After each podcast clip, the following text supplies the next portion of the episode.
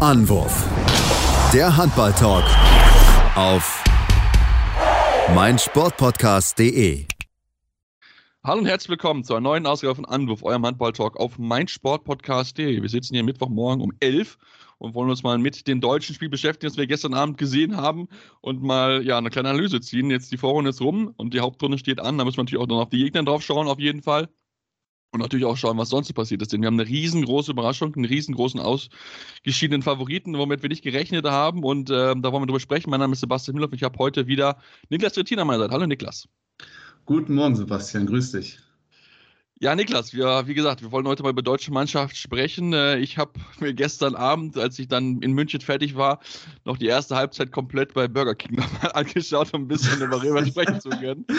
Ähm, um halt wirklich, weil halt natürlich auch mein Spiel brutal spannend gewesen ist. Das darf man nicht vergessen, wenn wir später noch drüber reden. Ähm, ja, lass uns, lass uns drauf sprechen. Die deutsche Mannschaft am Ende verliert sie gegen Frankreich 30 zu 33. Ähm, ja, was würdest du zum Spiel sagen? Du hast es wahrscheinlich zu 100% gesehen die ganze Zeit. Genau, ich habe es zu 100% gesehen und finde es schwer, da so einen endgültigen Schluss jetzt zu fassen. Einerseits kann man das Positive rausziehen. Man hat gesehen, dass man schon mit Mannschaften auf Weltklasse-Niveau mithalten kann. Andererseits muss man ja dann auch festhalten, es gab vor dem Turnier einzelne Bedenken in verschiedenen Hinsichten und die haben sich jetzt eigentlich im ersten richtigen Härtetest allesamt bewahrheitet. Sei es jetzt die zu kurze Bank, die äh, zu geringen Pausen der Schlüsselspieler, was dann eben am Ende alles gefehlt hat. Von, von daher finde ich es recht schwierig, da jetzt einen, einen richtigen Schluss zu fassen. Ähm, du hast ja jetzt die erste Halbzeit nur gesehen. Also, was mir in der ersten Halbzeit besonders aufgefallen ist, ist, dass die rechte Abwehrseite von Deutschland wirklich schlecht ist. Das muss ich leider so sagen. Also ich muss sagen, Steinhardt, ähm, der wirklich ein, eigentlich ein guter Verteidiger ist, ist komplett außer Form, holt sich zweimal zwei Minuten ab. Ich glaube, innerhalb von fünf Minuten hat sich das abgeholt. Also ich glaube, war nur eine Minute auf der, auf der Platte, bevor die zweite bekommen hat, was natürlich ja schon mal äh, überhaupt gar keinen Sinn mehr gemacht hat. Das ist was, was mir sehr negativ aufgefallen ist, dass ähm, finde ich auch, das hast du auch äh, gesagt, dass wir äh, viel die Schlüsselspieler gespielt haben. Also ich kann zum Beispiel, kannst, wenn ich mir auch die Zeiten angucke, auch wenn die im Statistikbericht der ERF nicht 100% stimmen, denn da hat angeblich ähm, Steiner hat 60 Minuten und 5 Sekunden gespielt, was ja bei 16 Minuten Spielzeit eigentlich unmöglich ist, zumal er auch zwei Minuten bis, zweimal zwei Minuten gesehen hat.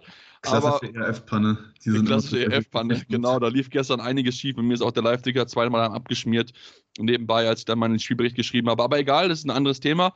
Ähm, aber was mir aufgefallen ist und ich denke, was man auch da wirklich gemerkt hat, ist dieses fehlende Vertrauen von Gislason auch in die Leute hinter seiner Starting 7. Weil ganz ehrlich, ich finde diese Option mit Steinhardt auf rechts außen ist die schwachsinnigste Idee, die er je gehabt hat, muss ich ganz ehrlich sagen, weil dann hast du erst, rechts, erst recht kein Rechtsaußen mehr. Und ich finde, mit Kastling hast du einen richtig, richtig guten.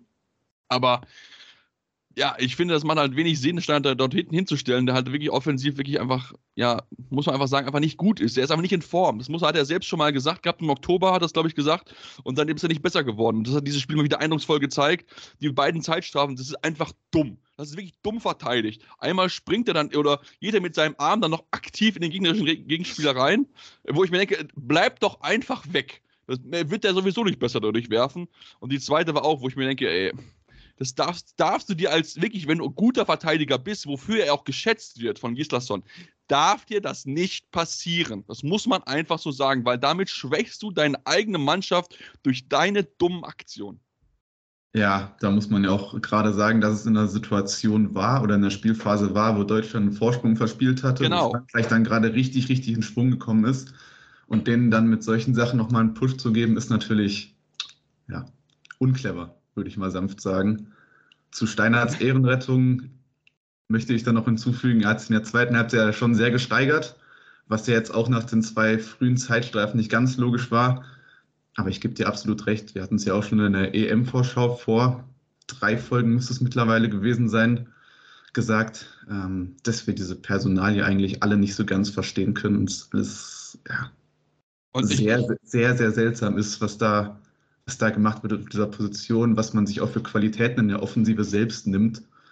Ähm, da gehe ich absolut mit dir mit. Also ich verstehe es auch jetzt nicht im vollen Umfang.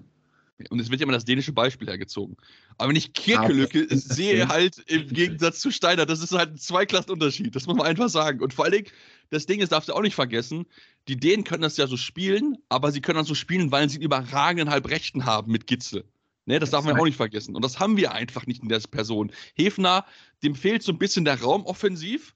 Und damit tut er sich enorm schwer, seine Würfe zu bekommen. Das ist gar nichts Schlimmes. Er ist halt einfach nicht mehr der Jüngste, der diesen schnellen ersten, zweiten Schritt machen kann. Das fehlt ihm so ein bisschen. Und dann auch, weil die Gegner sich auf einstellen mittlerweile, wie er spielt, dann fehlt es ihm einfach vom Platz her, seine Aktion ausüben zu können. Und dass er halt Uschins gar nicht irgendwie reinbringt. Also ich glaube, er hat neun Minuten gespielt angeblich. Also in der ersten Halbzeit, glaube ich, hat er irgendwie ein Tor oder zwei Tore gemacht und war dann schnell wieder runter. Wo ich mir denke, so, lass den Jungen doch spielen, weil dann kannst du nämlich dann auch mit einem vernünftigen Rechtsaußen spielen und dann kannst du auch dann mal in den Tempo-Gegenstoß gehen, weil das kannst du mit dem Steinert nun mal nicht in dem Sinne wie halt mit dem Kastening. Ich will jetzt hier nicht wieder direkt nach drei Minuten irgendjemandem zu nahe treten. Ähm, ich hoffe, vielleicht hören Hefner und Steinert hier gerade mal zu. Das hat vergessen ja gut funktioniert. Fest, man, muss, man muss auch einfach mal festhalten, wenn man dieses dänische Beispiel heranzieht, ein Steinert oder ein Hefner wären in Dänemark in Nationalmannschaft fünf oder sechs wahrscheinlich dabei. Das ist ja qualitativ so ein Unterschied. Wenn die das machen, dann können wir uns davon gar keine Scheibe abschneiden. Das funktioniert einfach nicht. Das, äh, da brauchst du halt gar nicht weiter zu diskutieren. Ähm, mit Uschins checke ich auch nicht so ganz. Ich glaube, von den ersten sieben, beziehungsweise nicht von den ersten sieben, haben ja nur Heimann und Uschins überhaupt mal vorne drin gespielt. Ansonsten war der ja gar niemand auf der Platte. Und Uhrmacher nur in Unterzahl. Ja, genau. Ich glaube, ich hatte den einen so, ja. in der Anfangsphase mal genau in Unterzahl wahrgenommen. Hat er auch direkt getroffen, ansonsten gar nicht. Und da braucht man sich dann natürlich auch irgendwann nicht zu wundern, wenn das über so eine Spieldauer, wo Frankreich immer Druck macht, immer da ist, immer weiter stresst, irgendwann so viel Energie kostet, dass dann eben am Ende die entscheidenden Fehler passieren. Das ist so im Sport, das gehört dann auch dazu, dass sich die Anfälligkeit für Fehler steigert, wenn ja, wenn die Kraft nachlässt, wenn die Konzentration nicht mehr so da ist. Und dann ist es auch irgendwo sinnbildlich, dass man das Spiel in den letzten sieben Minuten aus der Hand gibt. Die Frage, Niklas, die ich mir stelle, vielleicht weißt du eine Antwort. Ist es ein Vertrauensproblem von Gislason in seinen zweiten Anzug, dass er ihm nicht so viel Spielzeit gibt? Weil zum Beispiel ich wir haben ja, glaube ich, letztes Mal drüber gesprochen, ich würde mir Nils Lichtlein wünschen, weil ich denke, er kann den Juri Knorr entlasten. Klar, du hast die Probleme, dass er nur offensiv spielen kann, weil er defensiv ein Problem definitiv darstellt. Aber ich finde, ein Lichtlein kann dieser Mannschaft so viel geben, denn was wir auch gesehen haben, finde ich, gegen Frankreich, uns hat die Breite im Angriff gefehlt. Also es war viel im, im, im Rückraum 1 gegen 1. Also nicht mal wirklich mal von links bis nach ganz rechts durchgestoßen, um dann vielleicht die Lücke auf dem Außen zu kriegen. Also das hat mir so ein bisschen diese Breite im Offensivspiel. Also gut, ich habe nur die erste Halbzeit komplett gesehen, aber das war so ja. eins, was ich mir aufgeschrieben habe danach. Ich hatte tatsächlich genau über die Frage auch gestern noch mit einem Kollegen kurz diskutiert. Dann direkt vorwegnehmen, ich habe keine genaue Antwort für dich. Schade. ähm, wir waren uns ein bisschen uneinig. Ich hätte Gies ähm, Lichtlein auch gerne gesehen. Der Kollege meinte dann, gegen Frankreich, finde ich, ist das zu früh. Dann ja, muss ich sorry, willst du dann spielen? Das muss ich also. auch sagen, okay, dann lass doch eben Knorr gegen Frankreich durchspielen. Aber warum bringt er dann nicht gegen Nordmazedonien und gegen, und gegen die Schweiz Lichtlein und nimmt ja. da schon mal ein bisschen auf Sicht raus, lässt ihn da ein paar Körner sparen? Weil, ähm, auch, auch gerade gegen Nordmazedonien, er war nominiert, weil Hefner bei, als Vater geworden ist und er hätte die Spielzeit dann, bekommen gehabt. Dann halt ja. drei Minuten, das ist ja auch nichts. Also diese drei Minuten äh, trifft er sogar noch direkt und sitzt dann trotzdem das ganze Spiel wieder auf der Bank. Genau so wirklich viel Entlastung sind jetzt drei Minuten für Knorr auch nicht oder für Hefner dann, der nicht dabei war. Also ich weiß, er hat ja dann, ihr habt es noch Ende der ersten, Ende der ersten hat er dann auch dann Heimann ja auf halb gestellt, sodass Knorr nur im Angriff gespielt hat, um ihm da ein bisschen Ausruhezeiten zu gönnen, aber ich finde es halt schwierig und zumal, was ich halt auch nicht verstehe, was man auch noch mal drüber, drüber reden kann, ist, wenn du auch da gemerkt hast, dass du auf Rückraum rechts diese Probleme hast, warum bringst du nicht auch mal einen Justus Fischer? Ich glaube, er hat nicht eine einzige Sekunde gestern gespielt. Der ist ja auch ein guter Verteidiger. Ne? Also ist, war auch eine Option, eventuell dann mit Michalschick im Innenblock zu verteidigen. Aber auch er war ja gar keine Option gestern. Das verstehe ich nicht. Wenn du schon solche guten jungen Spieler hast, die du ja auch lobst, dann bringen sie doch. Auch Hanne ist ja angeblich einer, der hat er seit Jahren auf, auf dem Papier nicht eine einzige Sekunde gespielt. Also, tut mir leid, wie, wie, dann kannst du auch nicht gewinnen, wenn Frankreich die ganze Bank nutzt. Gut, klar, die haben natürlich noch eine andere Qualität im Kader, das möchte ich gar nichts gegen sagen oder so aber die können halt rotieren und da ist halt dann auch Vertrauen vom Trainer in seine Spieler mit dabei. Und ich frage mich halt, ob diese Spieler halt auch dieses hundertprozentige Vertrauen vor Gislason spüren, wenn er in solchen wichtigen Phasen ihnen auch nicht mal die Möglichkeit gibt, sich zu beweisen überhaupt. Ja, das ist eben dann wirklich die ganz große Frage, oder? Ich finde, dieser Satz von Kenti Mahe in der Mixzone danach trifft es eigentlich absolut auf den Punkt. Er hat gesagt, wir haben sehr viel durchgewechselt, dadurch die Frische aufrechterhalten und das war eben ausschlaggebend. Und Sag alles. Wenn, genau, wenn die Franzosen durchwechseln und man am Ende den Eindruck hat, es ist kein Qualitätsverlust da, sondern auf manchen Positionen sogar noch ein Qualitätsgewinn. Und Gislason hat eben dieses Vertrauen nicht in seine Leute, sich da auszuprobieren. Ja, dann äh, ist da eben dieser entscheidende Unterschied, den man hier anspricht, eben der entscheidende Unterschied.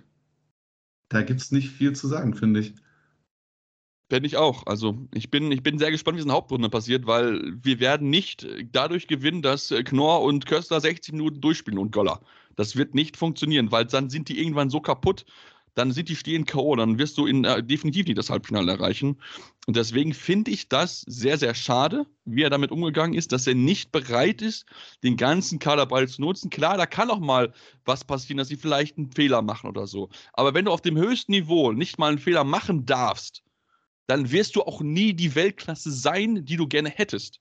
Weil das ist ja genau für diese Spieler jetzt auch die Möglichkeit, sich zu beweisen. Das große Ziel vom DAB ist, Weltmeister zu werden im eigenen Land 2027. Genau. Und da sind Fischer, Hanne, Lichtlein, da sind das genau die Leute, die uns dann wahrscheinlich dann noch tragen sollen, weil das hochveranlagte Spieler sind, die die Möglichkeit haben sollen, sich dann auch zu beweisen. Und klar, ich fand es auch gut, dass er vielleicht auch einem Knorr auch ein bisschen Selbstvertrauen gegeben hat, wenn er auch Kritik bekommen hat. Es ist auch vollkommen in Ordnung aber du kannst ihn trotzdem deswegen nicht bis zum Umfallen durchspielen lassen, weil das kann er einfach nicht. Auch er wird irgendwann merken, ey, ich kann hier einfach nicht mehr. Und dann machst du Fehler, weil du da einfach unkonzentriert bist. Ja, du hast absolut recht. Also ich bin vollkommen deiner Meinung. Ich kann da auch nichts hinzufügen. Vielleicht, mich, merkt, vielleicht merkt es Gislason jetzt auch in der Hauptrunde. Jetzt ist ja nach dem ganz großen Brocken Frankreich ähm, ja, ein paar Gegner da, die vielleicht nochmal aus einer vermeintlich etwas leichteren Kategorie sind. Vielleicht sagt er sich ja dann, komm, Jungs, ihr habt jetzt nochmal ein bisschen mehr Spielzeit, ich habe da vielleicht Mist gebaut, ich habe euch vielleicht nicht genug Vertrauen gegeben und ändert das. Aber ich bin definitiv gespannt, wer dies, das Problem angeht. Und ähm, auch das zweite große Problem, was ja gestern in der Nachhinein immer wieder gefallen ist, war ja das Spiel über die Außen. Wo ja auch bisher sei es jetzt links oder rechts außen, nicht viel bis gar nichts gegangen ist. Also, was heißt gar nichts gegangen? Die haben ja nicht mal viele Würfe verworfen, sondern wurden einfach gar nicht richtig in Szene gesetzt. Es war jetzt nicht zum ersten Mal, dass Mertens und Kastening über Minuten einfach unsichtbar auf dem Feld waren in der Offensive. Ja, und ich finde, damit raubst du auch eine Qualität, weil ja. ja, Kastening wirft auch gerne mal einen Fehlwurf an der Nationalmannschaft, was ich irgendwie manchmal nicht nachvollziehen kann. Aber, Aber wenn du ihn halt nicht einbaust, ja. Das macht ja ungefähr jeder Außen von jeder Nationalmannschaft Natürlich. andauernd. Das ist jetzt nichts, genau. was man jetzt negativ sehen muss. Und vor allem du ja nicht einen einzigen Wurf gehabt. Nicht einen einzigen. Einen ja, das ist echt verrückt. Das ist wirklich, wirklich, wirklich sehr, sehr Und dafür hat er aber den Assist des Spiels gehabt, finde ich. Diesen, diesen, diesen Pass, den er darüber spielt auf Mertens.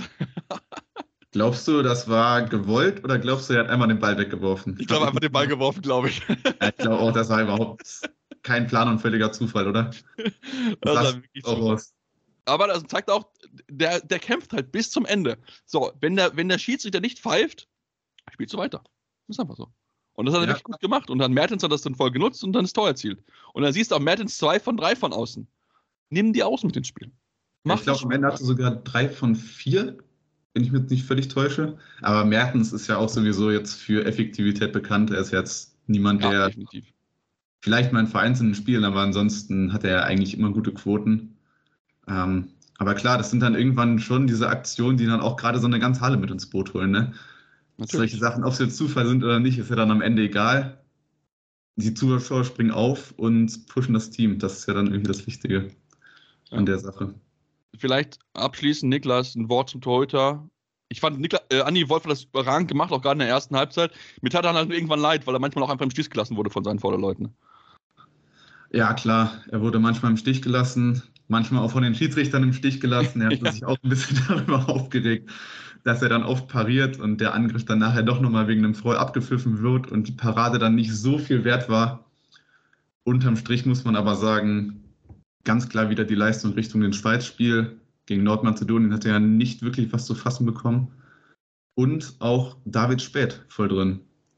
Der wenig gespielt, kam dann aber in der ersten Halbzeit für die sieben Meter rein, nimmt direkt mal zwei von drei weg und ich finde es absolut geil, wie der diese gelungene Aktion feiert und da rumschreit wie so ein Bekloppter, das ist gar geil. nicht mehr einfängt. Ich finde es so herrlich, jedes Mal aufs Neue. Ja, ich liebe es auch. Das ist so eine geile Emotionalität, die er hat. vor allem Halbzeit mit so was ein Publikum ein, ne? Und das wird gerade natürlich in Köln, kann das mega wichtig werden. Ja, Publikum. Im Handballtempel. Ja, Publikum hatten wir ein bisschen, also mit wir meine ich mich vor allem, kritisiert in der letzten Folge. Hat mir diesmal viel besser gefallen. Wahrscheinlich haben auch viele zugehört. Sektion Klatschpappe ist im richtigen Moment aufgewacht. das Einzige, was ich ein bisschen unnötig fand, ist dann dieses Auspfeifen von Nikola Karabatic er ist ja jetzt kein unsympathischer Spieler, er ist auch in Deutschland oh. eine Legende. Okay, da können wir jetzt über eine Diskussion aufmachen. Ich finde ihn überhaupt nicht wir, sympathisch, aber ich, gerne, aber ich finde, er ist kein auffällig unsympathischer Spieler. Ich meine, er hat ja auch vier Jahre in Kiel gespielt, hat hier auch viele Titel geholt, auch internationale. Das muss dann irgendwie nicht sein, aber ansonsten war die Stimmung schon sehr, sehr, sehr gut. Also ich würde da komplett gegenhalten, aber das, ich glaube, wenn wir diese Diskussion anfangen, sitze ich hier, glaube ich, noch die, die nächste halbe Stunde, um darüber zu philosophieren. Aber ich würde auf jeden Fall sagen, sein Bruder Luca ist noch schlimmer als er. Ich glaube, das können wir uns auf jeden Fall, glaube ich, darauf einigen. Den, ja, die Einigung würde ich akzeptieren, ja. Okay, gut, dann sind wir uns zumindest da einig. dann äh, würde ich sagen, Niklas, machen wir jetzt hier eine Pause, haben gleich wieder ein paar Stimmen, die Rolf Beneinig für uns gesammelt hat und kommen dann zurück und natürlich dann auf die Hauptrundengruppe. Ähm Schatz, ich bin neu verliebt. Was? Da drüben. Das ist er. Aber das ist ein Auto. Ja, eben. Mit ihm habe ich alles richtig gemacht. Wunschauto einfach kaufen, verkaufen oder leasen. Bei Autoscout24. Alles richtig gemacht. Hey, Malte Asmus von meinsportpodcast.de hier. Ab März geht's weiter mit unseren 100 Fußballlegenden. Staffel 4 bereits. Freut euch auf Zlatan Ibrahimovic, Michel Platini, Cesar Luis Minotti, Paolo Maldini, um nur mal vier zu nennen. Und bis wir mit der vierten Staffel kommen, hört doch einfach noch mal rein in die bisherigen drei Staffeln. Ronaldinho, Sepp Meyer, Gary Lineker, Lothar Matthäus und viele weitere warten da auf euch. 100 Fußballlegenden. Jetzt überall, wo es Podcasts gibt. Ja, und wie versprochen gibt es jetzt natürlich noch ein paar Stimmen aus dem deutschen Spiel und wir wollen mal anfangen mit dem Bundestrainer Alfred Gislason und seiner Einschätzung zum Spiel und auch direkt anschließend ähm, das Thema, was wir angesprochen haben, Kadertiefe und warum man nicht so viel gewechselt hat. Dazu hört ihr ihn jetzt aus der PK.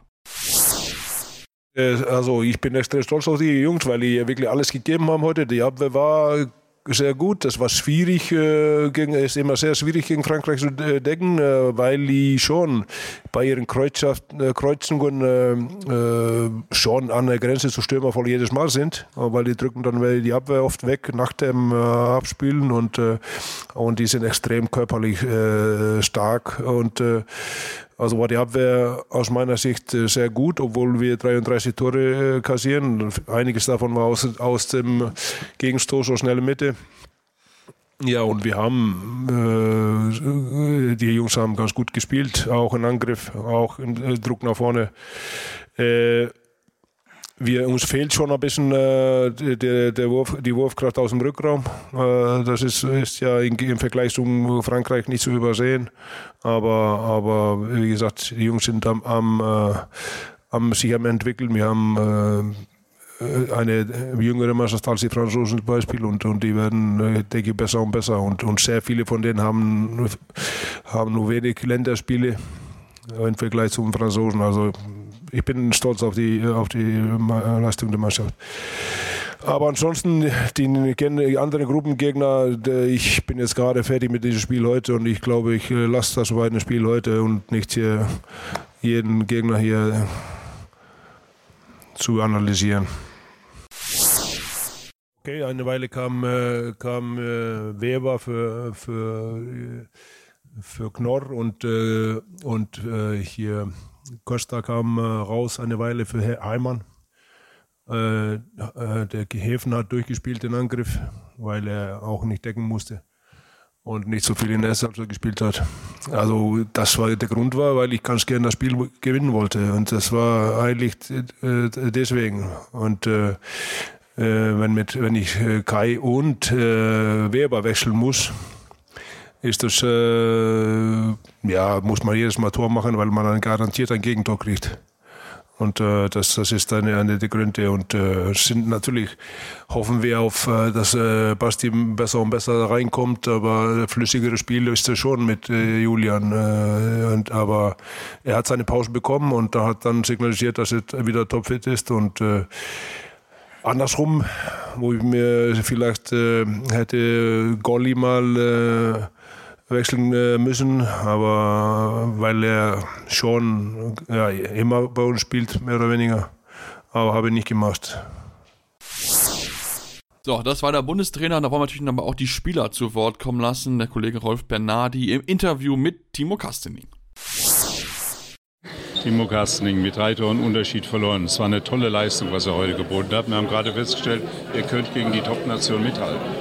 Genau, ich glaube, dass wir äh, vielleicht am Ende auch verdient verloren haben. Ich glaube, in der zweiten Halbzeit haben die Franzosen mehr dem Stempel oder dem, dem Spiel einen Stempel aufdrücken können. Ich glaube, wir haben das Spiel mit dem Kreisläufer nicht unterbinden können. Trotzdem, das hatten wir, trotz, oder trotz dessen hatten wir einen überragenden Andy Wolfenton. Das hat trotzdem nicht gereicht. Und ich glaube, ähm, das zeigt uns auch, dass wir an einem guten Tag mit jedem mithalten können, aber dass die Frank Franzosen heute noch ein kleines Stück von uns entfernt waren. Und Dementsprechend, äh, glaube ich, haben wir ein super Spiel gezeigt. Wir haben gekämpft, wir haben nie aufgegeben. Am Ende hatten wir vielleicht ein, zwei Lösungen zu wenig gegen die Franzosen.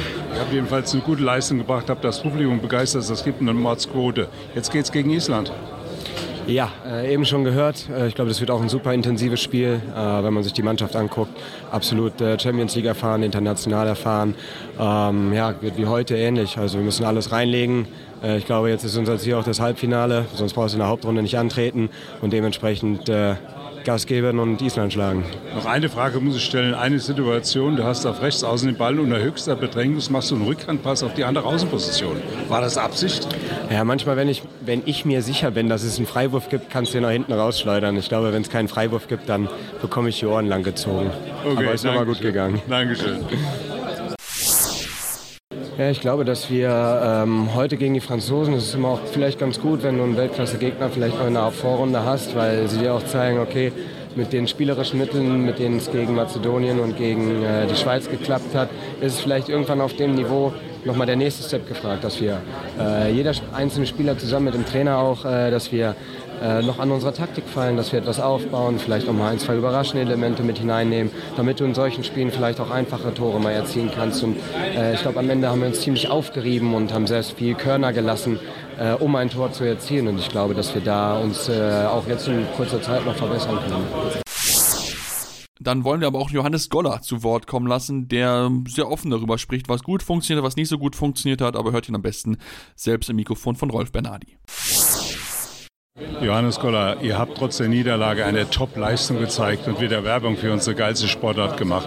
Woran liegt es letzten Endes an dem französischen Flug? Ja, erstmal freut mich das, dass das angekommen ist, dass wir uns auf dem Spielfeld zerrissen haben, weil das, so hat sich das auch angefühlt, dass das heute ein, ein harter Kampf war. Ähm, es ist natürlich so, dass so eine Mannschaft mit der Qualität äh, kleine Fehler äh, bestraft und davon waren heute zu viele dabei in der ersten Halbzeit. Ein paar Un Unkonzentriertheiten in der Abwehr, ähm, wo wir Dinge nicht so lösen, wie, wie man das gegen so einen Gegner machen muss. Ähm, dann, dann, kriegen wir viele Bälle an den Kreis, wo sieben Meter raus resultieren, von denen David zum Glück noch zwei oder drei hält, was uns äh, ja dann natürlich ein bisschen im Spiel hält und das kaschiert, dass da einige Dinge nicht optimal laufen. Ja, und dann gewinnen wir den einen oder anderen Ball, verlieren den dann aber sofort wieder und das bringt natürlich einen Gegner äh, zurück ins Spiel. Trotzdem war das heute ein starker Kampf von uns und ich bin stolz auf, auf die Leistung, auf die Mannschaft und äh, jetzt haben wir unser Ziel Köln erreicht und wollen das dann natürlich wieder besser machen. Dann wollen wir natürlich aber auch den Regisseur zu Wort kommen lassen. Juri Knorr, nicht im Exklusivinterview mit Rolf Bernardi, aber zumindest hat der Kollege das Mikrofon reingehalten. Da gibt es natürlich ein paar Antworten und ähm, ja, spricht von einem bitteren Ergebnis, aber ein, eigentlich sich guten Leistung. Ich glaube schon, weil wir, weil wir wirklich mitgehalten haben ähm, und gezeigt haben, dass wir, dass es auch drauf haben, den Franzosen gezeigt haben, dass es keine leichten zwei Stunden für sie werden. Ähm, und äh, ja, wenn man einmal auf diesem Level spielen darf, dann merkt man, was für, eine, was für eine Intensität das ist, was für eine Qualität. Und dann spürt man auch, warum die Jungs immer da oben stehen, weil sie das in jedem Spiel abrufen können. Und ähm, wir, wir heute nicht ganz über 60 Minuten. Ähm, und ja, es ist einfach extrem schade, aber es war, war ein krasses Spiel. Ähm, das, wovon ich auf jeden Fall extrem viel mitnehme. Es hat extrem viel Spaß gemacht und leider hat ganz bisschen gefehlt. Nein, das ist, ist ein Unterschied in der, in der ganzen Mannschaft. Das ist ein Unterschied in der, in der Erfahrung, in der, in der Titelsammlung, die die Jungs haben. Ähm, das ist einfach ein anderes Level, ähm, das ist klar, aber wir, haben, wir hatten trotzdem eine Chance heute. Und ähm, wir haben die Qualität und uns hat insgesamt als Gruppe so ein ganz, ganz kleines bisschen gefehlt. Ich weiß nicht genau, was es ist. Vielleicht die, die letzte Konsequenz, ähm, die letzte Ruhe auch in den entscheidenden Minuten. Und das, das war es heute. Ähm, eigentlich eine positive mit einem sehr, sehr bitteren Ergebnis heute. Ist ein bitteres Ergebnis, aber keine schlechte Leistung, glaube ich. Ähm, und trotzdem sind wir, sind wir stolz auf das, was wir bisher geschafft haben. Und wir haben, wir haben weiter den Mut und den, den Glauben an uns. Aber ja, die, die Nacht ist natürlich jetzt nicht, jetzt nicht so schön, weil wir die Chance hatten, die, die Tür relativ weit aufzustoßen Richtung, Richtung Halbfinale. So, dann wollen wir jetzt auch schon mal so ein bisschen den Blick werfen Richtung auch Island, denn der Kollege Rolf nannte Lukas Mertens im Interview, der ja auch auf einige Kollegen treffen wird, Teamkollegen aus Magdeburger Zeit, ähm, mit Gistis Christian zum Beispiel, oder auch Janus Maras und, da wollen wir mal natürlich seine Einstellung zum Spiel hören, aber natürlich auch den Ausblick auf den kommenden Gegner. Lukas Mertens, mit drei Toren Unterschied verliert ihr dieses Spiel. Ihr habt Werbung für den Handball gemacht. Ihr seid ganz, ganz nah dran an der Spitze. Ich denke auch, äh, ja. Ähm, aber es ist halt schon enttäuschend, dass wir jetzt wieder gegen Frankreich, ich glaube, das letzte Mal war 2007, dass wir gegen die Franzosen gewonnen haben. Sie sind dann einfach noch einen Ticken besser. Sie sind abgezockt zum Schluss äh, und wir haben unsere junge Mannschaft hier, aber äh, vielleicht können wir jetzt in der Hauptrunde, da, da treffen wir jetzt nicht auf Frankreich, äh, vielleicht können wir jetzt in der Hauptrunde das äh, besser machen, beziehungsweise müssen es besser machen, damit wir äh, noch ins Halbfinale kommen. Äh, liegt es auch an dieser wahnsinnigen individuellen 1 gegen 1 Qualität der Franzosen? Absolut, ich glaube, es liegt nur daran wenn du einem Dikamem, einem Remeli und einem Karabatic äh, 10 Minuten bis 15 Minuten Pause geben kannst und die dann in der entscheidenden Phase wiederkommen, das, das, das zeigt schon, dass äh, Frankreich mit zu der Spitze, Spitzennation gehört. Und äh, ja, wir haben halt dann nicht gewechselt in dieser Phase und äh, vielleicht war das dann der kleine Unterschied. Ihr könnt jedenfalls stolz sein, es gibt eine Mordsquote. Eine Frage noch, hast du schon mal einen Pass von einem Rechtsaußen direkt bekommen? Nein, habe ich nicht bekommen heute. Äh, nicht bekommen, noch nie. Also das ist schon vorhin hinterm Rücken der von Timo. Äh, ja, fand ich ganz gut, dass die Schiedsrichter da weitergelaufen, weiterlaufen lassen haben, aber ja, es war ein Rückhandpass. So, jetzt geht's gegen Island. Was meinst du?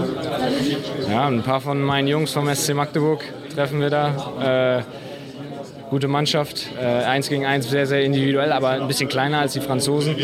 Äh, ja, mal schauen. Also, wie gesagt, die sind schon nicht so schlecht und äh, ich freue mich auf das Spiel. Vielen Dank, wir drücken alle die Daumen. Dankeschön. Danke. So, und dann wollen wir diesen Sektion mit den deutschen Stimmen abschließen, mit dem Bundestrainer nochmal, der auch über Island spricht und äh, ja, schon einen kleinen Ausblick auf das macht, was wir besprochen haben, und zwar, dass Island durchaus schlagbar ist, aber heute eine besten selbst dazu.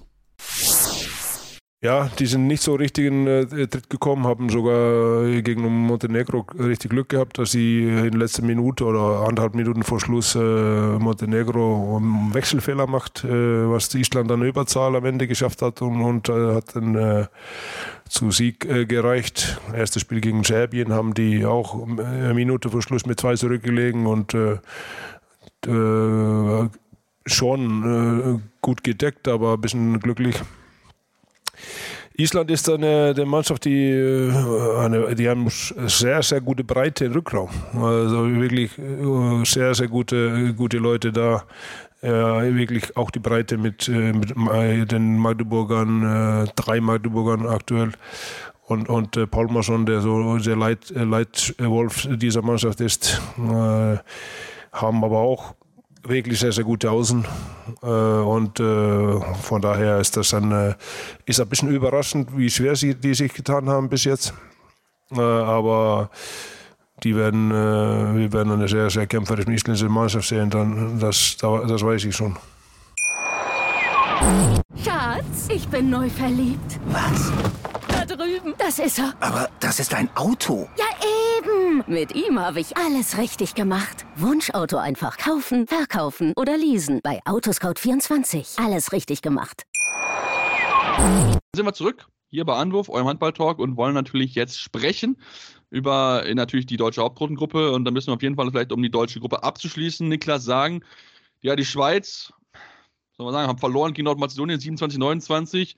Immerhin, Andy Schmid ist jetzt neuer Schweizer äh, Rekordtorschütze, aber er hat selbst gesagt, wenn es einen Handballgott gegeben hätte, hätte ich heute gewonnen. Deswegen weiß er, es gibt keinen Handballgott. es gibt keinen Handballgott.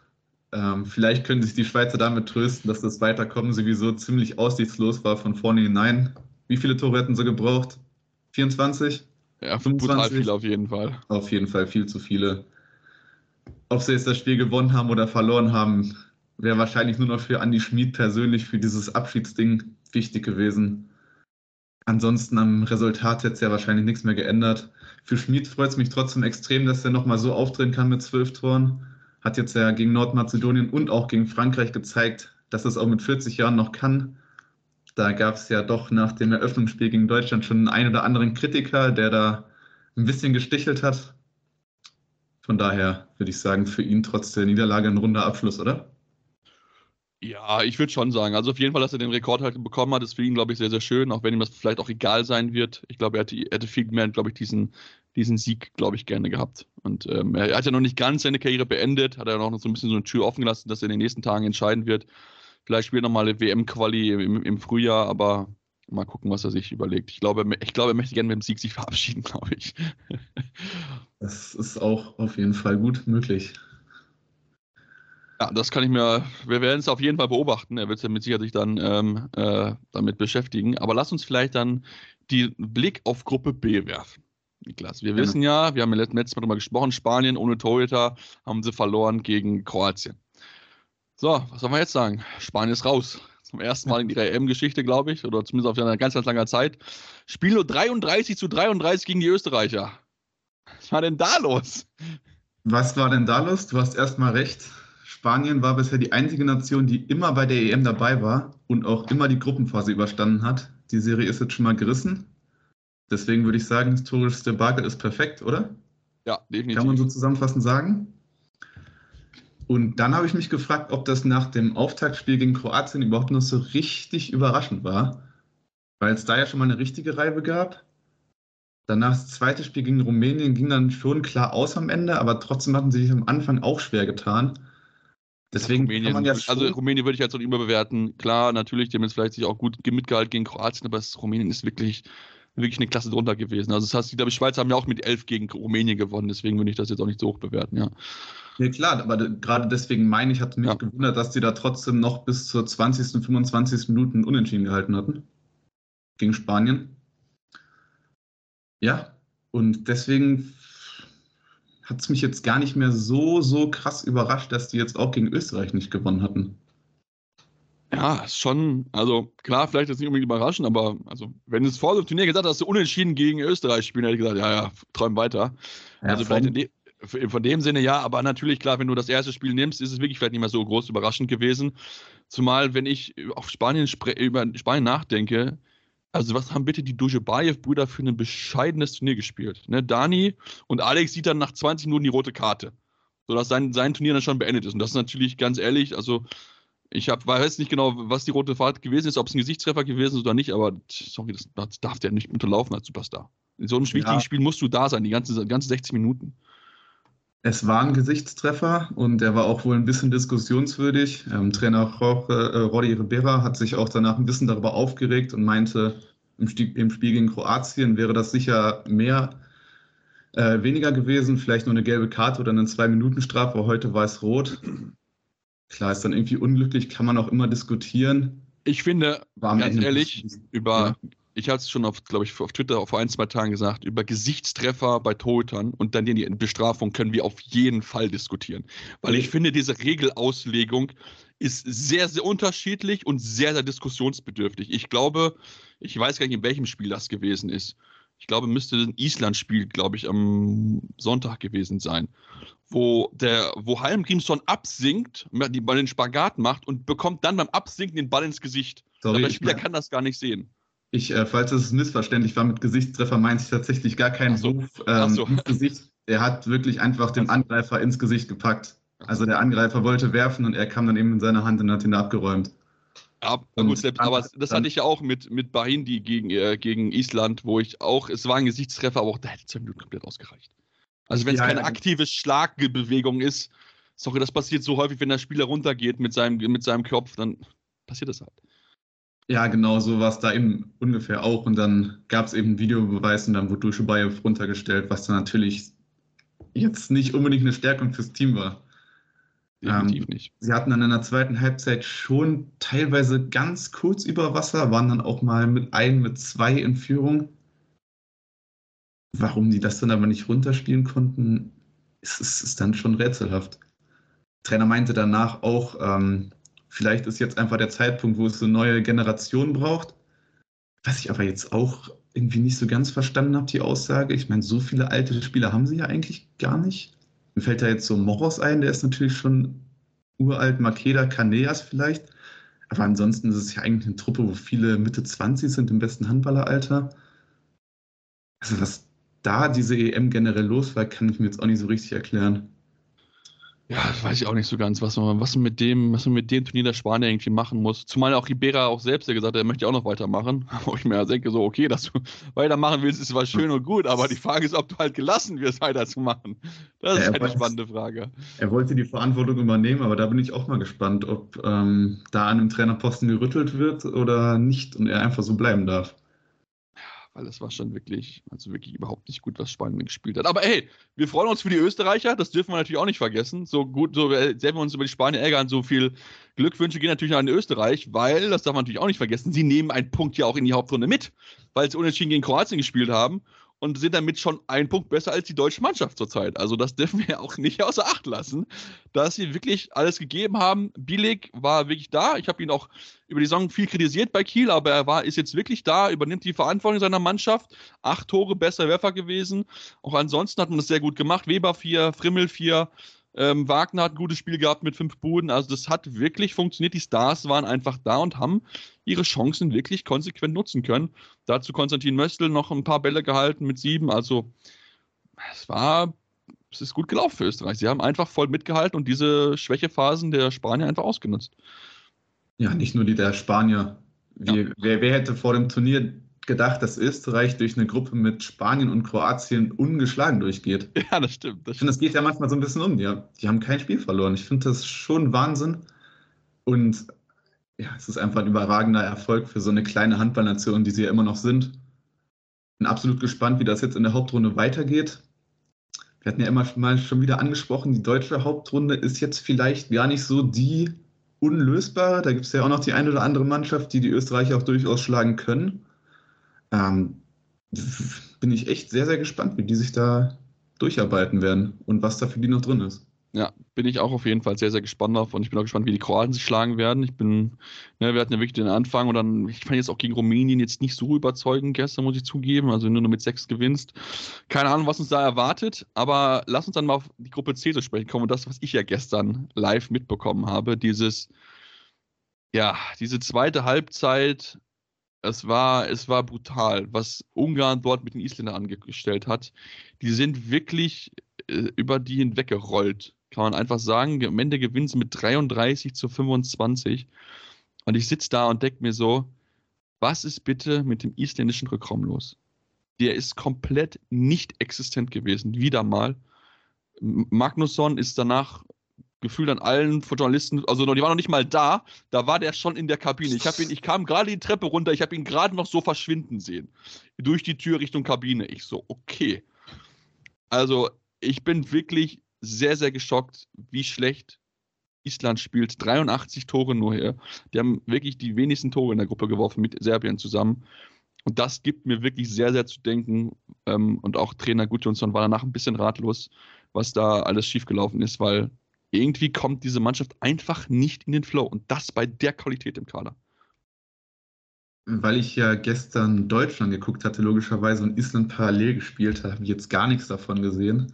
Ich hatte nur zwischendurch auch mal einen Live-Ticker geschaut, da stand dann wieder Chris, äh, Christiansson 0 von 2, Magnusson nicht so richtig drin. Ähm, deswegen hol mich mal ein bisschen ab. Wie war es denn diesmal im ersten Spiel? Waren ja eigentlich völlig ideenlos im Rückraum. Da ging ja gar nichts, was Kreativität anging. Im Das zweiten. Spiel hat sich das ein bisschen dann eigentlich gewandelt, dahin, dass schon viele Chancen erarbeitet wurden, aber die Chancenverwertung extrem schlecht war. Wie war es diesmal? Also es war eine Mischung aus beiden. Also ich finde, Palasic wurde teilweise wieder richtig stark geworfen, hat am Ende 11 Paradequote von äh, mehr als 30 Prozent. Hat er richtig, richtig stark auch Bälle weggenommen, definitiv. Aber was halt im zweiten Halbzeit mir so aufgefallen ist, und das kann halt einfach nicht sein. Weißt du, ich habe mit einem ungarischen Spieler natürlich auch gesprochen und gesagt, okay, was habt ihr umgestellt, damit es halt in der zweiten Halbzeit auf einmal so gut gelaufen ist, jetzt im Vergleich zur ersten. Ne? Wir haben gedacht, ja, wir haben versucht, die Tempo-Gegenstöße der Isländer wegzunehmen, die zweite Welle, was ihnen so ein bisschen wehgetan hat in der ersten Halbzeit. Und das ist ihnen halt gelungen. Und da frage ich mich halt, Ungarn ist mit Sicherheit jetzt nicht von den Spielern, die dort sind, die schnellste Mannschaft, die es auf diesem Planeten gibt im Handball, sondern das ist vielleicht eher so eine Brechermannschaft, die dich mit Körperlichkeit überrollt.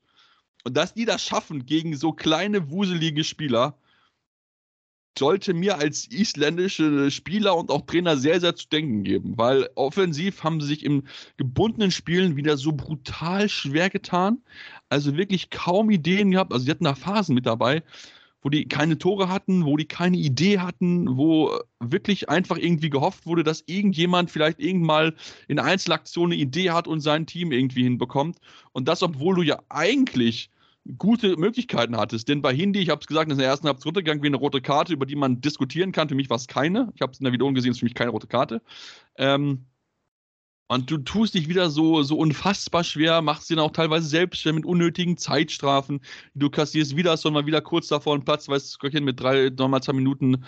Ähm, ich, ich weiß es einfach nicht, was, was in dieser Mannschaft gerade einfach nicht Klick macht. Denn das sind dann auch Tore mit dabei. Palmas hat drei Tore gemacht, Magnus am Ende auch fünf, aber das sind viele Eins gegen eins Situationen gewesen. Kein gebundenes Spiel, wo du mal wirklich alle mit reinnimmst. Und das war wirklich, wirklich auffällig, dass sie einfach ja irgendwie keinen Rhythmus hinbekommen und einfach wirklich so ideenlos sind, was ich einfach von dieser Mannschaft mit den Spielern nicht erwartet habe. Und ich möchte auch Christiansson rausnehmen, weil ich finde, ihm merkt man einfach an, dass er noch einfach keinen Rhythmus im Spiel hat, nach seiner Verletzung, was er natürlich auch nicht haben kann. Aber ich erwarte es von einem Magnusson, von einem Palmason. Vielleicht muss man aber auch mehr darüber sprechen, ob man mehr Smarason spielen lassen muss, der sich aber auch wiederum schwer getan hat. Also ich bin einfach ratlos, was in dieser Mannschaft nicht stimmt, dass sie diese Qualität, die da vorhanden ist im Rückraum, nicht auf der Platte bekommen. Weißt du, was ich mich auch immer frage bei Island? Man könnte ja jetzt ganz stumpf als ersten Ansatz nehmen, die Jungs sind nicht eingespielt. Aber wenn sie ja mit Christiansson, Marathon und Magnusson spielen, haben wir ja drei Magdeburger. Wieso Ja. können die das Spiel aus Magdeburg so überhaupt nicht in die Nationalmannschaft übertragen? In Magdeburg zerlegen die alles, dann kommen die ins äh, Nationalteam, streifen sich das Trikot über und plötzlich geht nichts mehr.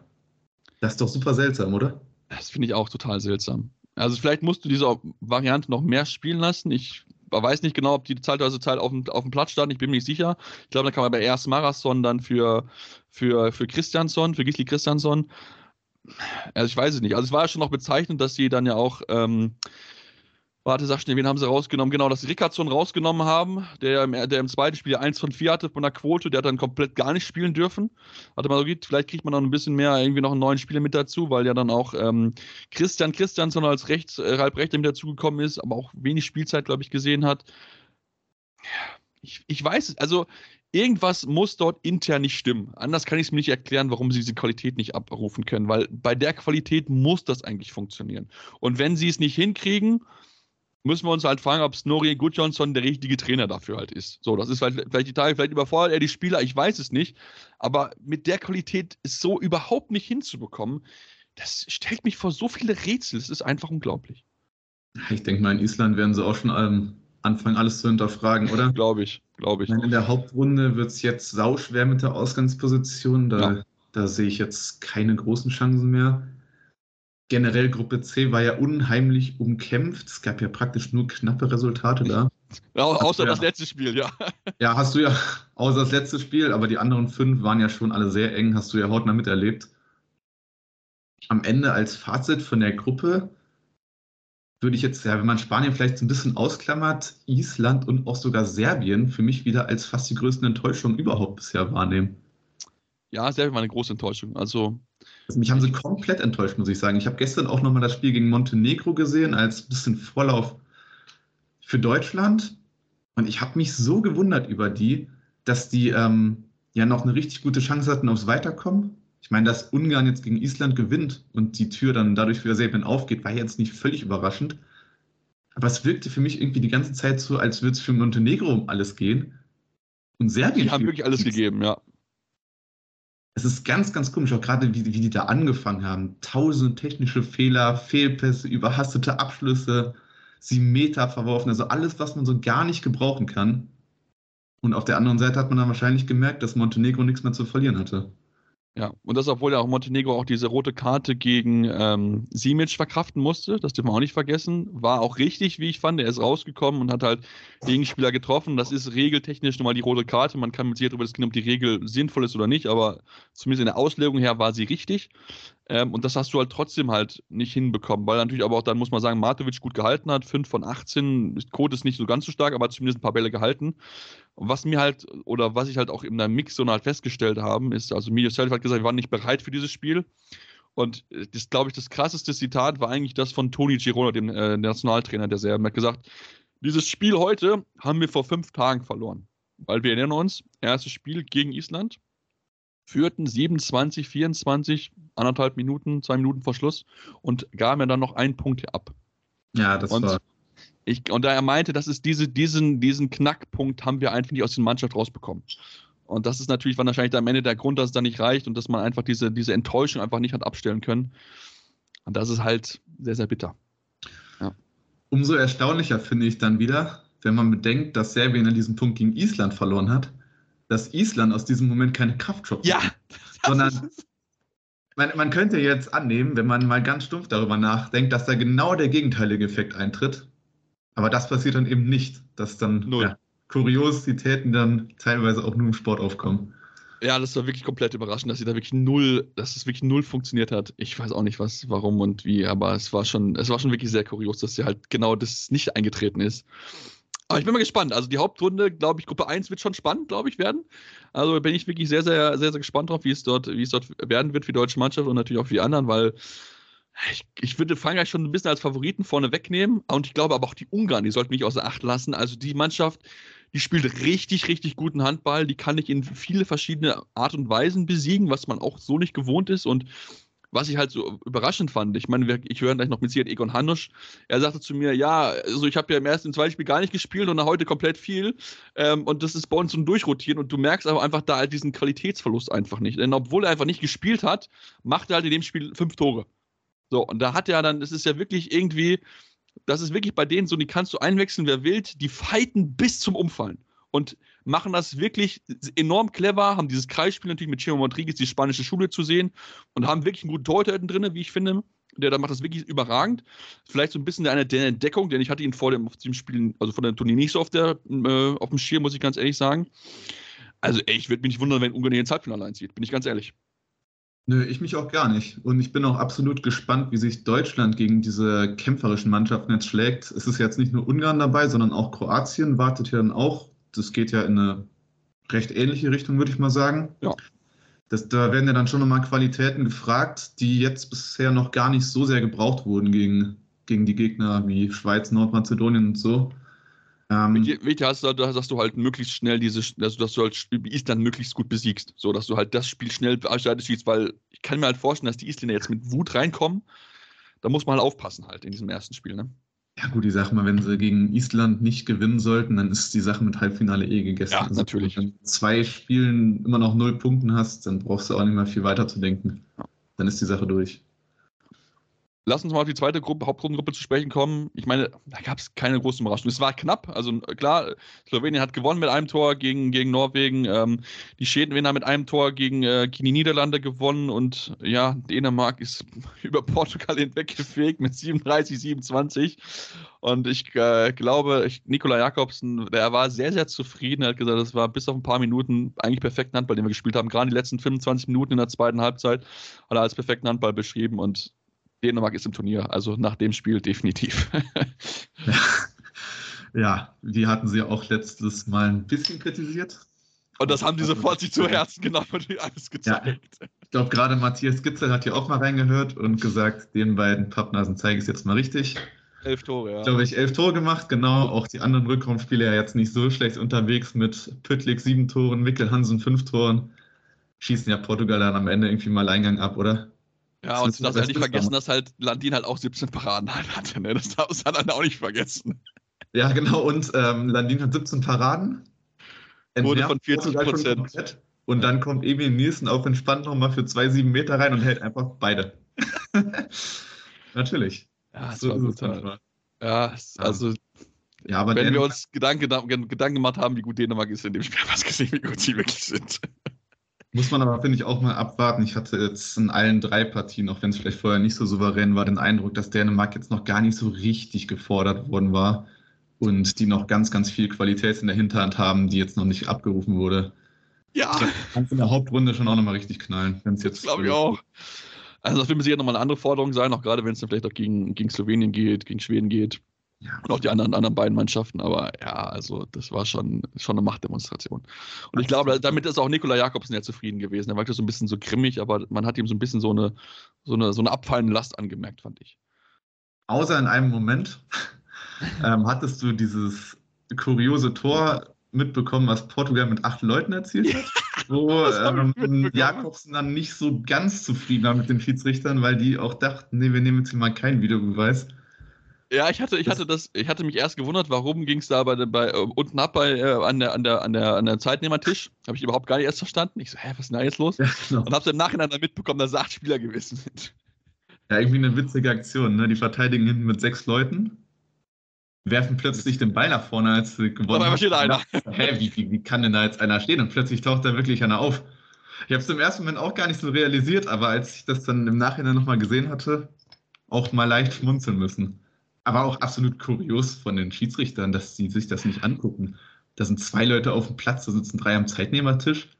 Alle Dänen reklamieren auch direkt, das hat ja jeder gemerkt. Und die machen nichts trotz Videobeweis. Wie kann das genau, sein? Du, du, du, hast ja nicht weh. Du, du sicherst dich ja nur ab mit dem Videobeweis. Du tust ja, ja keinem weh. Ja, eben. Also ob das Spiel jetzt noch einmal mehr unterbrochen ist oder nicht, ist ja scheißegal. Ist egal. Ja, aber Schiedsrichterleistung ist vielleicht sowieso mal ein Thema, wo wir, glaube ich, mal nach dem Turnier drüber sprechen sollten, müssten. Vielleicht auch generell mal so eine Regelfolge, weil ich finde, da gab es auch teilweise echt kuriose Entscheidungen mit dabei und wie auch über, über Videobeweis und der Auslegung von der Hand-Gesichtstrefferregel bei jetzt, wenn du in, in einer Aktion in einer Abwehr oder auch äh, die Gesichtstreffer mit dem Torwart äh, drehen müssen. Also ich finde, da ist so viel im Handball, was einfach besser gemacht werden kann. Vor allem, ich hatte dieses Dänemark-Portugal-Spiel sogar gesehen und hatte auch den ganzen, äh, die ganze Zeit den Eindruck, dass diese erste Halbzeit vor allem sowieso nur aus Videobeweisen bestand. Ja, gefühlt. Es war, jeder zweite Angriff war ein Videobeweis. Dann war der Ball mal einen Zentimeter vor der Linie, mal einen Zentimeter hinter der Linie. Äh, äh Aber dann so einer Szene, wo dann plötzlich ja. acht Portugiesen auf dem Feld stehen, sagen sie sich, nö, Videobeweis, wozu? Ich, ja, ich weiß noch, ich weiß nicht, ob du das gesehen hast, ob du das daran erinnerst. Der eine Szene, wo die geprüft haben, ob der Ball im Tor ist oder nicht. Und ja, dann ja. reißt Landin so das Bein hoch, dass er vor die Kamera geht und dann ja. sehen kann, ob der Ball im Tor ist oder nicht. Das war echt clever von ihm gemacht, aber du hast da schon gesehen, dass er drin war. Aber ich glaube, er hat es danach auch selbst angezeigt, dass es richtig war, das zu geben. Zumindest noch ein bisschen Fair Play. Ja, aber es war auf jeden Fall clever von ihm, das zu versuchen zu verhindern. Ich habe auch gesehen, was er vorhatte, ja. Ja, ja, aber ich bin, ich bin sehr gespannt auf diese, auf diese zweite Hauptrundengruppe mit Sicherheit auch. Also ich glaube, da wird es auch einige spannende, knappe Spiele geben. Und ähm, also ich kann jetzt vielleicht Dänemark schon als Favoriten, aber dahinter, glaube ich, ist es schon wirklich, wirklich eng, wirklich knapp. Ich bin, ich bin, ich würde mir noch nicht festlegen aktuell, wer da den zwei, der, das Spiel, der Spiel um Platz 2 da für sich entscheidet. Das wird, glaube ich, richtig, richtig eng und da werden wir vielleicht noch die eine oder andere Überraschung gleich noch erleben. Ja, zum Beispiel Slowenien vielleicht als Überraschung hätte ich da im ja. Kopf. Hab ich auch gedacht. Die Jungs laufen manchmal so ein bisschen unterm Radar, aber haben ja gerade auch im Rückraum sehr, sehr viele spielstarke und flinke Leute. Da geht es ja. ja. richtig ab, habe ich jetzt gesehen. Mit, ja, wer läuft da rum? Alex Fla, Mia Sarabec kennt man ja auch gut vom THW Kiel. Dollenitz. Man sagt ja, ihnen fehlt manchmal noch so ein bisschen die Körperlichkeit. Bombatsch nicht vergessen, auch nicht. Ja. Bombatsch nicht vergessen. Ähm, aber auch ohne diese Körperlichkeit, finde ich, sieht das schon sehr, sehr ordentlich aus. Ja, definitiv. Weil da ist so viel Qualität. Kaspar Marguc, einem Blas Blagotinzek, der dann den im Kreis auch erstmal verteidigen muss. Also das ist schon, der Kader ist schon gut besetzt. Das ist eigentlich schon seit auch Jahren. Und wir hatten ja, glaube ich, einmal, wo sie, ich weiß gar nicht wann, aber wo sie auch echt gut performt haben und dann danach immer so in den letzten vergangenen Jahren so ein bisschen diesen, diesen nächsten Schritt verpasst haben, so Richtung Halbfinale mal, Richtung vielleicht mal Spiel um Platz 3 oder so. Ähm, aber die Mannschaft hat wirklich Qualität und da bin ich mal gespannt, was sie dort erreichen können. Niklas, hast du noch was zur Hauptrunde? Sonst würde ich jetzt überleiten wollen zum Thema Stimmen, die wir ja noch haben. Ich würde zwei kurze Sachen noch ansprechen zu zwei Mannschaften, die nicht mehr dabei sind. Einmal Färöer Inseln, hat mir extrem viel oh, Spaß ja. gemacht. Mir auch. Ich hoffe, sie kommen schnell wieder. Ich finde, sie war eine absolute Bereicherung fürs Turnier auf jeder Ebene. Und ähm, dann würde ich auch gerne noch einmal Georgien erwähnen, die ja auch ihren ersten EM-Sieg geholt haben, hatten jetzt auch ihr Debüt erst gefeiert Genau. Für mich als Gummersbach-Fan auch schön, dass Jovre Barze da richtig einen abgefeuert hat in allen drei Spielen. Hat mir gut gefallen. Und dann ist ja im letzten Spiel der Kollege aus dem Tor, der. Stimmt. Wie heißt er? Zintatze? Äh, irgendwie, ich habe ich hab auf Instagram bei ihm auf, auf jeden Fall auf Folgen bei ihm geklickt, aber wie, wie heißt der? Ja, okay. Ich, ich glaube, er heißt Zintatze. Ähm, letztes Spiel, wo sie dann gegen Bosnien gewinnen, erstmal mit dieser Vierfachparade, wo es einen 7 Meter gibt. Genau. Hält, Abpraller hält Schiedsrichter pfeift aber nochmal sieben Meter und es passiert genau das gleiche nochmal. Er hält wieder einen sieben Meter und dann aus den Abpraller, absolut geil. Und dann diese, diese unglaubliche Mentalität, zwei Minuten vor Schluss, wo Boston dann Gegenstoß läuft, der Keeper ähm, rauskommt, den abfängt und dann selbst bis zum gegnerischen Kreis dribbelt und die Vorlage für den Rechtsaußen macht. Herrliche Szene. Ja. Absolut herrliche Szene. Ja, Zinssatze, genau, ja. Genau, ich habe gerade noch nachgeschaut. Ja, ja, mega geil. Aber ganz ehrlich, ich glaube, Boston hat in der Partie, glaube ich, 9-2 geführt. Darf es halt ja. auch nicht ergeben. Ja, ich glaube 9-2, 7-2, irgendwie sowas in die Richtung. Ja, auf jeden Fall war es überraschend deutlich und ich glaube, auch da wird es für den Nationaltrainer, glaube ich, ein bisschen eng, weil die Niederlage jetzt gegen Georgien, ich glaube, das dürfte nicht helfen. Aber auch da, ich finde, Bosnien ist halt, ist halt Buric und dann ist halt wirklich, wirklich nicht viel, muss man einfach sagen. Also ich, ich sehe da nicht viel, viel ja, viel an Qualität. Und das ist einfach, glaube ich, das Schwierige, wo man jetzt mal gucken muss, wie man da vielleicht den nächsten Schritt machen kann. Ich möchte auf jeden Fall noch positiv erwähnen, dass Griechen hat sich wirklich gut präsentiert in seinem, beim ersten Auftritt. Also das fand ich, haben sie in drei Spielen wirklich gut mitgehalten. Klar, das letzte Spiel gegen Tschechien hatten sie keine Chance mehr, aber ich finde, ansonsten haben sie das eigentlich sehr, sehr gut gemacht. Haben wirklich, wirklich alles Mögliches getan. Ich meine, sie haben auch die meisten Gegentore den, denen eingeschenkt. Das muss auch erstmal schaffen in der Vorrunde. Also von daher, ich denke, die haben schon Spaß gemacht. Den einen oder anderen sehen wir jetzt auch. Zokas geht ja jetzt in die Bundesliga im Sommer so TVB Stuttgart, der Rückraumrechte, der echt Talent hat, 19 Jahre alt. Also bin mal gespannt, was er, was er dort zeigen kann. Und ähm, ja, dann würde ich sagen, sehen wir jetzt hier am Ende. Und dann gibt es jetzt noch ein paar Stimmen von äh, Spielern aus München. So viel kann ich schon mal verraten. Ähm, aber das ist gleich mehr hier bei Anruf am Handball-Talk auf meinsportpodcast.de. Schatz, ich bin neu verliebt. Was? Da drüben. Das ist er. Aber das ist ein Auto. Ja, eben. Mit ihm habe ich alles richtig gemacht. Wunschauto einfach kaufen, verkaufen oder leasen. Bei Autoscout24. Alles richtig gemacht. Hey, Malte Asmus von meinsportpodcast.de hier. Ab März geht's weiter mit unseren 100 Fußballlegenden. Staffel 4 bereits. Freut euch auf Zlatan Ibrahimovic, Michel Platini, Cesar Luis Minotti, Paolo Maldini, um nur mal vier zu nennen. Und bis wir mit der vierten Staffel kommen, hört doch einfach noch mal rein in die bisherigen drei Staffeln. Ronaldinho, Sepp Meyer, Gary Lineker, Lothar Matthäus und viele weitere warten da auf euch. 100 Fußballlegenden. Jetzt überall, wo es Podcasts gibt. So, und damit sind wir jetzt zum letzten Mal zurück und wollen uns noch natürlich noch ein paar Stimmen aus München gönnen, denn wenn ich schon fleißig unterwegs bin, kann mir auch noch da ein bisschen was präsentieren. Ich würde mal anfangen mit Vigo Christiansson über die Leistung der Isländer. Wir haben ja schon drüber gesprochen und daher, dass sie der nächste deutsche Gegner sind, glaube ich, mit Sicherheit auch eine Stimme, die sehr, sehr interessant zu hören ist. Aber hört selbst, was er zu der Leistung gesagt hat. Ähm, ja, am Ende ist es eine sehr deutliche Niederlage. Warum hat es nicht gereicht, um gegen Ungarn zu gewinnen heute? Oh, schwer zu sagen, so kurz nach dem Spiel. Ähm, ich finde, wir haben äh, hinten, sind hinten gut gestanden in, der ersten Halbzeit, kriegen aber vielleicht zu viele Tore aus der, aus der Rückraum. Ja, laufen zweite Welle gut, aber in die Angriff, ich weiß es nicht. Ich glaube, die Ball läuft nicht so gut bei uns momentan und äh, geht irgendwie alles über die Mitte bei uns. Wir werfen dann auch ein paar Chancen und, und schmeißen den Ball zu oft weg. War unnötig aus meiner Sicht, dass wir liegen hinten äh, im Halbzeit, aber dann in der zweiten Halbzeit schmeißen wir das Spiel äh, einfach selber weg. Und sehr blöd, weil es sozusagen das erste Spiel in die Hauptrunde und jetzt äh, sind wir bereits zwei Punkte hinter, hinter Ungarn. Ja, das war jetzt auch so ein bisschen die Frage, warum es. Ich meine, wir hatten noch im ersten Spiel, war es ja auch offensiv nicht so hundertprozentig flüssig, aber hat man immer noch den Punkt gerettet. Warum tut euch offensiv gerade so schwer? Ist es, ist es Abstimmung? Ist es Konzentration? Das kann man ja so schwer greifen, weil ihr habt ja viele talentierte Spiele eigentlich im Rückraum. Ja, ja, also wir haben Weltklasse-Spieler im Rückraum, keine Frage. Ich glaube, weiß ich nicht, vielleicht machen wir das für den Gegner zu leicht die lesen das zu früh, was wir, was wir machen wollen. Das kann ein Grund sein. Wir wollten versuchen, unsere Angriffe länger aufzubauen. Ja, sehr enttäuschend, weil äh, ja, wir hatten viel mehr von uns, als was, was heute rauskam. Mhm. Wenn wir jetzt vorausschauen Richtung Köln, ich meine, Hauptrunde steht ja jetzt auch noch an, auch wenn jetzt natürlich ein bisschen runter ist. Was erwartest du von, von Köln? Was, was ist dort möglich? Erstmal warte ich natürlich, dass wir eine geile Handballarena spielen mit geiler Stimmung und ich hoffe, dass die Isländer auch äh, dorthin kommen. Ja, klar ist alles noch möglich, aber wir sind sehr enttäuscht. Es war ein wichtiges Spiel für uns. Ähm, bisher haben wir nicht unser Spiel gefunden. Wenn wir aber unser Spiel finden, dann können wir jeder schlagen. So, so einfach ist es. Also, wir müssen äh, trotz allem noch an uns glauben. Für, für, uns alle, alle, die in der Bundesliga spielen, ist das was Besonderes. Die kennen uns gut, wir kennen die gut. Auch EM in Deutschland ist natürlich dann, sind Heimatmannschaft, das ist klar, wie das was Besonderes. Aber klar, wie jeder andere Spiel in der Hauptrunde geht es um die drei Punkte und äh, ja, ich glaube, beide Mannschaften brauchen die drei Punkte.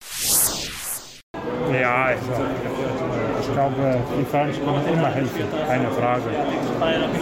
Also wir haben das hier gespürt, dass die, die hinter uns stehen, mehrere tausend äh, isländische Zuschauer. Aber leider haben wir das nicht auf die Platte hinbekommen. Aber klar, helfen die Fans, keine Frage. Super, dann danke schön, Kopf hoch. Ja, natürlich wollen wir nicht unerwähnt lassen, dass ich da ein paar Fragen rausgenommen habe, weil der Kollege von der ARD direkt neben mir stand und da habe ich da entsprechend ein bisschen was angepasst und natürlich seine Fragen rausgenommen. Ähm, aber ich denke trotzdem auf jeden Fall spannend zu hören. Da wollen wir natürlich aber auch den Blick werfen auf den anderen deutschen Gegner, der definitiv steht, Ungarn. Ähm, ich habe mit Adrian Süpos gesprochen, ja, wie zufrieden er mit seinem Auftritt seiner Mannschaft gewesen ist und was sie sich natürlich jetzt versprechen für die Hauptrunde. Um, ja, am Ende ein sehr, sehr klarer Sieg gegen, äh, gegen Serbien. Oh, sorry, English, okay. Um, so it's a very, very good win against Iceland. Um, did you expect it to be like this, yeah, big uh, of a win? yeah, thank you so much.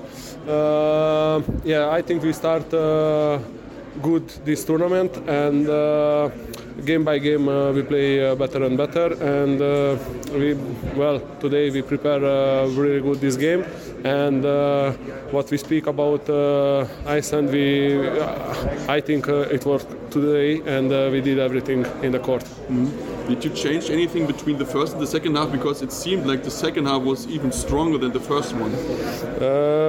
I think everyone felt uh, during the game uh, this opportunity what we have and uh, believe everyone much more and what we changed I think was the, the come back the balance how we say when we come back uh, to and don't let them uh, to score uh, easy goals and fast breaks. I think this was the biggest key because today what was uh, six against six, I think, was really good from our team, and the defense really good, and uh, our goalkeeper uh, helped us a lot. Mm-hmm. We now, now look forward. I mean, you have two points. You go in, a, in the main round with Germany into Cologne. Are you already excited for the games coming up? I mean, probably Germany fans won't be against you, but it's still like a huge crowd again waiting for you. Yeah, yeah. I, I also really, really wait uh, these games. Uh, I don't want to think uh, too too far just until the next game, and we will go by a game uh, in the next round. of course, uh, will be a really, really good atmosphere here in Germany because where I played until now, everywhere it's amazing, and uh, I can imagine uh, from uh, Germany in front of our uh, fans what they can do, and of course, no one uh, will help us, just our fans, but. Uh, we like to play against a lot of fans. We look when we look at Germany, they're in, into the main round. I mean, we all watching as a German media forward to it. Um, what do you expect? What kind of a game, and, and, and what is the biggest strength maybe of Germany where you have to prepare for? I will prepare against Timo Kastelik. He knows this. Maybe I will defend in the wing. No, I am joking. Uh, they have really good pivots. Uh, they also try to have the fast breaks uh, to score easy goals. Of course, they have good goalkeepers and good defense. They have a lot of really, really good uh, players who, who played in Bundesliga and uh, Champions League teams. They know everything about handball. Uh, I hope uh, we can uh, just uh, continue and build our team, and then uh, we can fight against them as well. Do you think the semi-final is possible? I don't want to think uh, that far. I want to think uh, how I uh, said before, uh, next by next, uh, game by game. Uh, and if we do like this, we can arrive there, of course. Thank you. All the best. Thank you so much. Good luck. So, wenn wir einen Ungarn zu Wort kommen lassen, wollen wir natürlich auch den zweiten Ungarn noch zu Wort kommen lassen. Egon Hanusch, den wir auch kennen aus der Bundesliga von DVB Stuttgart. Auch er in Englisch, auch wenn wir gleich mitkriegen, dass äh, ein Kollege von ihm meinte, dass er auch langsam Deutsch können müsse, aber dazu gleich mehr. Hört einfach rein, was er selbst sagt zu seinem Spiel und äh, wie auch natürlich die Situation auf seiner Position gerade ist in Ungarn. When we look at the game, I mean, it was an obvious big win for you. Um, how did it happen to be like this huge of a win? Yeah, uh, we, we prepared uh, for this game. We, we, we don't want to, to play just one game and let's see what happened. We, we want to win. So, so every, every player on the team will give 100% and, uh, and really, if somebody comes from the bench, he give uh, everything. And, and that's why we, we, we win this game. When we look at look at the game, I mean, the first half was kind of close. Second one was was a big difference. What did you change in the halftime in order to win this big? It's a good question because uh, because we don't know. So we, we just want, want to, to win this game and uh, show to everybody we, we can we can beat uh, uh, every, everybody. So so I don't know what what happened. Uh, we had really good defense uh, from from behind. The goalkeeper saved almost everything from the wings and and was uh, he, he give give us really big stability. And front we didn't lose uh, that much balls and uh, and Iceland can't uh, make Er this. spielt schon dritte Saison in Deutsch. Deutschland. Macht das auf Deutsch. bitte. so so so the big, biggest weapon for, from Iceland is the fast break. So so they, they couldn't score uh, fast break goals. That was the key, I think. Look ahead now. Main round coming up, going to Cologne to play against Germany. How big is of excitement is already there? Uh, because like, I mean, Arena is probably the handful arena to play in. Yeah, yeah. So. Yeah, it's, it's really hard, and, and, and really the European Championship is like that. And uh, if you have one bad, bad day, everything uh, can happen. But uh, the real tournament is start now. I think uh, we give everything in the group stage, but now we have uh, harder games. And uh, like a team, if we play like a team, I think uh, we can beat uh, everybody, and we can play a good game with everybody. You will play against Kai Hefner, one of your colleagues in your team. what do you expect from the game against Germany? Because they are, they will be have like way more fans behind them than Iceland has Yeah. had today. Yeah, yeah. It's really special for me because because I know every player and I think every player also know me. so let's see because because uh, we have a lot of uh, players. We have uh, three center backs. Every game we change. I don't know who we play, and let's see how, how it's how it's how it's going. Yeah, I mean, you played really good today. I think you had like four or five goals, I believe. So, I don't know. I don't know exactly. but but you're happy with your performance, yeah, the playing yeah. time you got, yeah, right? yeah, yeah. Last game I, I didn't play and I speak, spoke spoke with the coach and he said. Don't, don't, afraid because uh, your game will come and was really fast so so I, I was really ready to, to, to go in the field and, and do, do my best I happy I, I, I could make it but but we have to stay in the floor I mean, you have now two points, like as well as Croatia has, as well as France has. Is there still a little bit of a view into the semi-final because it's kind of close, I would say. yeah yeah it's really close but but it's really far also so you know the- these, these teams is really strong also Austria can beat everybody oh, Well, we are surprised, yeah. so so so yeah, yeah we're looking forward and Okay. try to win every game Okay, thanks. All the best for you. So, und was das einen freut, ist es des anderen leid. Ich würde euch mal die beiden O-Töne von Dejan Miljosaljev und Machelo Masenic aneinander packen und dann mal ihre Einschätzung hören, denn die wirkt noch sehr, sehr gefrustet und auch sehr deutlich, wie ich finde, vor allen Dingen der Füchse-Keeper, ähm, warum es nicht gereicht hat, um gegen Montenegro zu gewinnen. Ähm, ja, am Ende ist es ganz, ganz bitter, das Ausscheiden. Ähm, warum hat es heute nicht gereicht zum Sieg? Ich denke, wir spielen mit. Äh, wir haben kein Motiv für dieses Spiel. Ich bin sehr. Äh, ich komme rein, erste Halbzeit mit Emotionen und alles, aber ich denke, meine Mannschaft. Und ich bin mit, auch mit meiner Mannschaft war nicht dabei heute im Spiel. Mhm. Wir spielen äh, schlechter den, äh, schlechter den, den, gegen äh, Ungarn. Äh, und dann, äh, ich weiß nicht, was, was zu sagen. Und das war, äh, erste Ball war super, er hat gehalten. Alle hat äh, zeigen, was passiert nächste. Das ist nicht normal für eine Mannschaft und äh, für EM. Mhm. Wie schwer wäre es aber auch vielleicht auch gegen das, aber die ganze Halle war ja eigentlich prinzipiell gegen aus. Irgendwann haben auch die isländischen Fans gefangen, die Montenegriner anzustechen. Haltet das dann auch die haben dann noch ein bisschen runtergezogen, weil du das Gefühl hast, okay, du hast ja, halt ich denke, äh, ich denke, alle hier hat äh, Erfahrung mit zu spielen in der äh, volle Halle. Das, das, ist nicht ein großes Problem, aber das ist normal. So alle, alle, alle äh, spielen gegen Serbien. Das ist normal. Und ich hoffe, wir bleiben in unserem Weg und wir spielen besser in Zukunft. Das heute war unser schlechtestes Spiel in dieser diese, diese WM. Mhm. Ja, was, was kann man jetzt mitnehmen? Weil klar, natürlich, ich meine, die Chance war ja da, in die Hauptrunde reinzukommen. Mit, man ist ja gut reingekommen mit dem, mit dem, mit dem Spiel gegen Island. Ähm, was, was ich denke, wenn wir gewonnen gegen Island, dann ist das Spiel besser. Ganze, ganze, ganze Meinst du wirklich diese, diese letzten eineinhalb Minuten, ich denke, ja. sind? Ich denke, ja. Aber diese Mannschaft äh, muss zu, zu äh, einfach sagen, mehr trainieren und auch leben für Handball. Das ist wichtig für diese Mannschaft. Wir, wir wollen, wir haben auch äh, wir haben Kraft, aber das am Ende, wir haben keinen Job gemacht im, im Feld. Das ist das Problem. Gut, dann danke ich dir und wünsche alles Gute.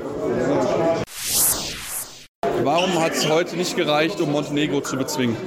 Ja, also, äh, schwere Frage. Also ich verstehe nicht äh, nach dem Spiel gegen Island, äh, als wir einen Punkt gewonnen haben, ich verstehe nicht, warum unsere Form war nicht besser, sondern schlimmer. Die nächsten zwei Spiele gegen Ungarn und Montenegro haben wir nicht verdient, um zu gewinnen. Und ja, also wir vor dem Spiel heute, wir wussten, dass Sieg mit plus zwei oder und Sieg von Ungarn, wir, wir gehen weiter, aber manchmal äh, müssen wir Glück verdienen.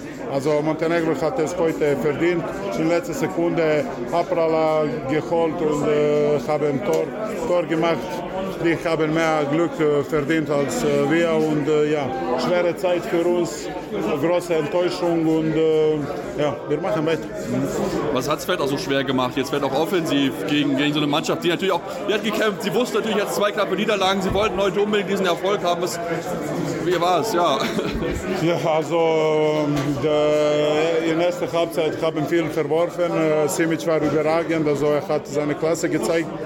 Und ja, in der zweiten Halbzeit äh, wir, wir haben äh, ein bisschen dumm, dumm äh, einen Angriff gespielt und äh, das hat uns viel gekostet wenn wir jetzt natürlich ein bisschen vorausschauen, was kann man aber mitnehmen, um dann halt es bei den nächsten Turnieren besser zu machen, damit man nicht mehr diese Enttäuschung jetzt in diesem Spiel halt hat? Ich weiß nicht, ganz ehrlich. Äh, wie gesagt, äh, wenn wir etwas Großes erreichen wollen, müssen wir viel mehr arbeiten. Äh, jeder Einzelne in seinem Verein noch mehr individuell und äh, wir sind mit Abstand hinten, hinten Spitze von Handball, Europa.